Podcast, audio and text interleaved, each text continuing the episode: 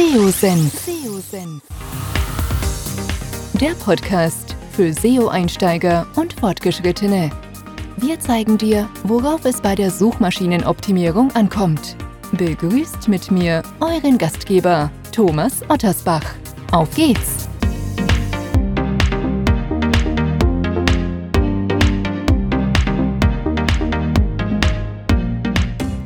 Euch recht herzlich zu einer neuen Podcast-Episode hier beim SEO-Senf willkommen heißen. Bevor es mit dem Podcast weitergeht, eine kurze Unterbrechung für unseren heutigen Werbepartner. Wenn ihr gezielt organische Sichtbarkeit für eure Webseite aufbauen wollt, benötigt ihr Tool-Unterstützung. Neben Google Analytics und der Google Search Konsole solltet ihr mindestens auch ein SEO-Tool im Einsatz haben, um nicht nur die eigene Sichtbarkeit und die Webseite zu überprüfen, sondern auch die eurer Wettbewerber. Lasst euch inspirieren, erfindet das Rad nicht immer neu. Ihr solltet eure Webseite ständig auf Fehler hin überprüfen, also on-page-seitig und auch bei der Textgestaltung solltet ihr euch nicht länger auf euer Bauchgefühl alleine verlassen. PageRangers bietet euch alle relevanten SEO-Analysen und unterstützt euch auch dabei, mit Hilfe verschiedener Recherche- und Benchmark-Analysen den perfekten Textinhalt zu kreieren. Am besten meldet ihr euch heute unverbindlich für einen 14-tägigen Test an und lasst euch von einem PageRangers Consultant einen Workflow aufzeigen, wie ihr mehr Sichtbarkeit mit eurer Seite aufbauen könnt. Wenn ihr Interesse haben solltet, einfach am besten anmelden unter seosenf.de slash seotool. Und für alle, die das Tool buchen wollen, gibt es auch noch einen Gutscheincode. Mit SEOsenf15 bekommt ihr 15% Lifetime, also solange ihr Kunde seid, also 15% Nachlass auf den monatlich zu zahlenden Tarif. Ich kann PageRangers nur empfehlen, testet es, ihr werdet überrascht sein. Tja, aus aktuellem Anlass gibt es heute schon wieder eine neue Podcast-Episode. Ihr habt es vielleicht mitbekommen, vielleicht aber auch nicht. Es geht um das Thema Backlinks. Grundsätzlich wissen wir ja, zumindest auch seit der jüngsten Episode vor ein, zwei Podcast-Episoden war es, wo ich mit Martin Brosi über die Wichtigkeit von Backlinks gesprochen habe. Sie sind immer noch wichtig, wenngleich sie an Strahlkraft in den letzten Jahren sicherlich verloren haben. Aber sie gehören immer noch zu einer der wichtigsten Ranking-Faktoren. Wenn es um Backlinks und das Link-Profil geht, spielen auch immer die No-Follow bzw. das Do-Follow-Attribut eine gewichtige Rolle. Beide Varianten gehören zu einem in Anführungszeichen natürlichen Link-Profil natürliches Linkprofil in, in der Form gibt es nicht, aber es gibt nicht nur Links, die 100% Do-Follow sind, wenn ihr 3000, 4000 Links habt. Seit über einem Jahrzehnt gibt es diese Differenzierung mittlerweile und, und letztlich ging es darum, äh, dem Googlebot entsprechende Hinweise zu geben, was dieser machen darf und was nicht. Und um uns mal so auf den gemeinsamen Nenner zu bringen, weil auch immer wieder einige Anfänger mit dabei sind. Ähm, ganz kurz erklärt, was ein Do-Follow und No-Follow-Link letztendlich ist. Ein No-Follow-Link wird oder ein No-Follow-Attribut wird im HTML implementiert und gibt Google die Aufforderung, dem jeweiligen No-Follow-Link auf einer Seite nicht zu folgen und somit den Link beziehungsweise auch die dahinter befindliche Zielseite nicht zu crawlen. Häufig eingesetzt zum Beispiel in Foren, bei Blog-Kommentaren und auch bei Affiliate-Links beziehungsweise auch bei Sponsored Posts beispielsweise. Ein Do-Follow-Link oder Attribut ähm, ist entsprechend oder sagt Google entsprechend, dass dieser Link gecrawlt werden darf und eine Art Vertrauenssignal auch weiter vererben darf. Das Thema Link Juice spielt hier eine Rolle. Google nutzt Do-Follow-Links, um neue Seiten unter anderem auch zu erkennen, schneller zu erkennen und in den Index zu bringen.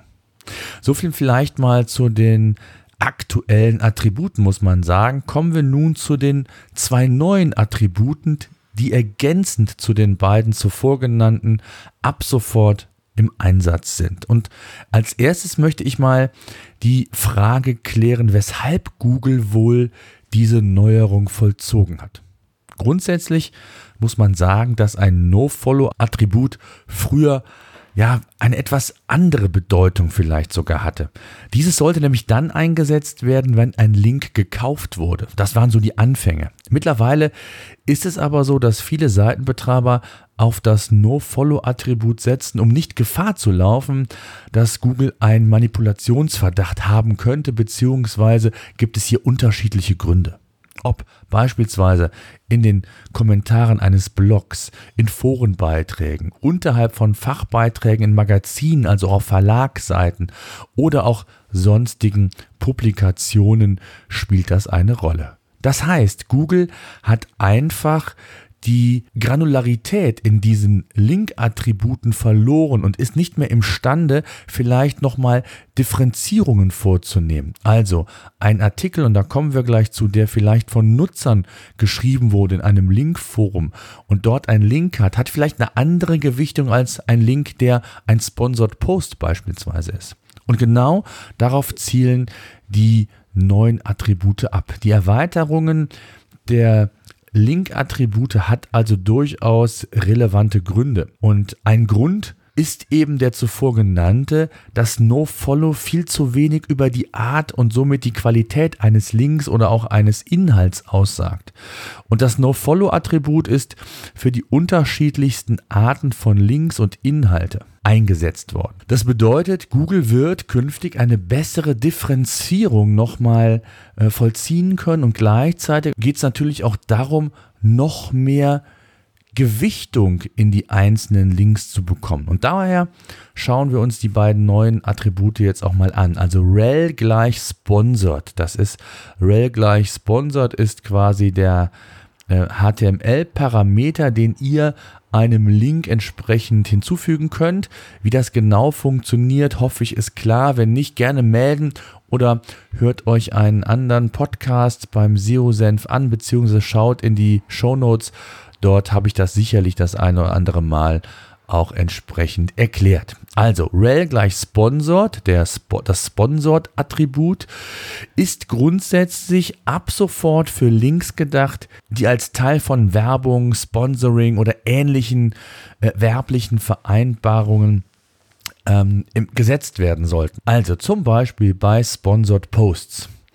Das zweite Attribut ähm, UGC ist letztendlich eine Abkürzung, daher sehr schön zu merken, für User-Generated Content. Dieses Attribut differenziert weiter und soll für Links verwendet werden, die im Umfeld eben von User-Generated Content-Seiten eingesetzt werden. Beispielsweise bei Foren oder in Blogs.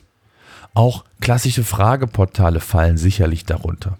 Also es gibt nochmal eine granularere Unterscheidung, was die Backlinks zukünftig angeht. Bisher war es ja so, dass Google das No-Follow-Attribut nicht für die Suche gewertet hat. Mit den neuen Attributen wird dies künftig nochmal anders dargestellt und eine granularere Gewichtung bzw. Betrachtung seitens Google wird vollzogen werden können zwar mit weniger Gewichtung, aber immerhin wird es eine Art Gewichtung bzw. ein Dreh an der berühmten Stellschraube geben. Aber auch das No-Follow-Attribut wird eine neue Stellung bekommen. Und auch dieses wird künftig für die Indexierung bzw. für die Rankings Berücksichtigung finden. Auch wenn das, wie gesagt, in einem ganz anderen in einer ganz anderen Priorisierung stattfindet. Aber Google, Googles Danny Sullivan hat dies per Twitter bestätigt. Ähm, There are two things today. First, we can now use no-follow links for ranking purposes. Was bedeutet das nun für eure Webseite? Müsst ihr jetzt alle Links, alle Backlinks verändern?